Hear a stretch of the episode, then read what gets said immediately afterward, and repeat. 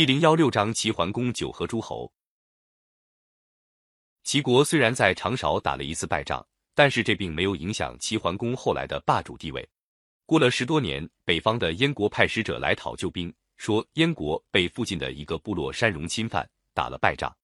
齐桓公就决定率领大军去救燕国。公元前六百六十三年，齐国大军到了燕国，山戎已经抢了一批百姓和财宝逃回去了。齐国和燕国的军队联合起来，一直向北追去。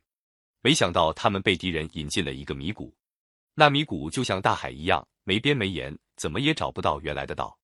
还是管仲想出一个主意来，他对齐桓公说：“马也许能认得路，不如找几匹当地的老马，让他们在头里走，也许能走出这个地方。”齐桓公叫人挑了几匹老马，让他们领路。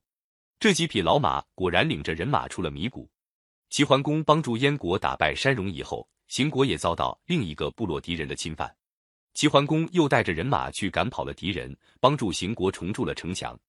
接着，敌人又侵犯魏国，齐桓公帮助魏国在黄河南岸重建国都。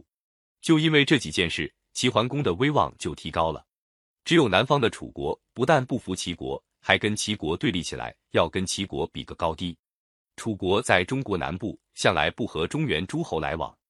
那时候，中原诸侯把楚国当作蛮子看待，但是楚国人开垦南方的土地，逐步收服了附近的一些部落，慢慢的变成了大国。后来干脆自称楚王，不把周朝的天子放在眼里。公元前六百五十六年，齐桓公约会了宋、鲁、陈、魏、郑、曹、许七国军队，联合进攻楚国。楚成王得知消息，也集合了人马，准备抵抗。他派了使者去见齐桓公。说：“我们大王叫我来请问，齐国在北面，楚国在南面，两国素不往来，真叫作风马牛不相及。为什么你们的兵马要跑到这儿来呢？”管仲则问说：“我们两国虽然相隔很远，但都是周天子封的。当初齐国太公受封的时候，曾经接受一个命令：谁要是不服从天子，齐国有权征讨。你们楚国本来每年向天子进贡包毛，为什么现在不进贡呢？”使者说：“没进贡包毛。”这是我们的不是，以后一定进贡。使者走后，齐国和诸侯联军又拔营前进，一直到达赵陵。楚成王又派屈完去探问。齐桓公为了显示自己的军威，请屈完一起坐上车去看中原来的各路兵马。屈完一看，果然军容整齐，兵强马壮。齐桓公趾高气扬地对屈完说：“你瞧瞧，这样强大的兵马，谁能抵挡得了？”屈完淡淡的笑了笑，说：“君侯协助天子，讲道义。”扶助弱小，人家才佩服你。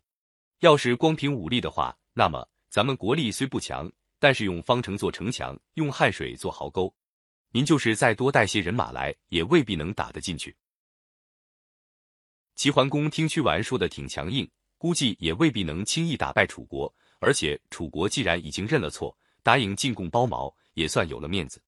就这样，中原八国诸侯和楚国一起在赵陵订立了盟约，各自回国去了。后来周王室发生纠纷，齐桓公又帮助太子姬政巩固了地位。太子即位后就是周襄王。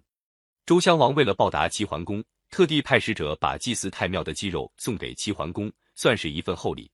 齐桓公趁此机会，又在宋国的葵丘会合诸侯，招待天子使者，并且订立了一个盟约，主要内容是修水利、防水患，不能把邻国作为水坑。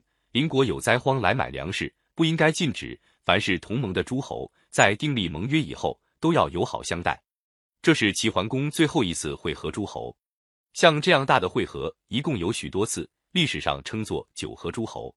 公元前六百四十五年，管仲病死。过了两年，齐桓公也死去。齐桓公一死，他的五个儿子抢夺君位，齐国发生了内乱，公子昭逃到宋国，齐国的霸主地位也就结束了。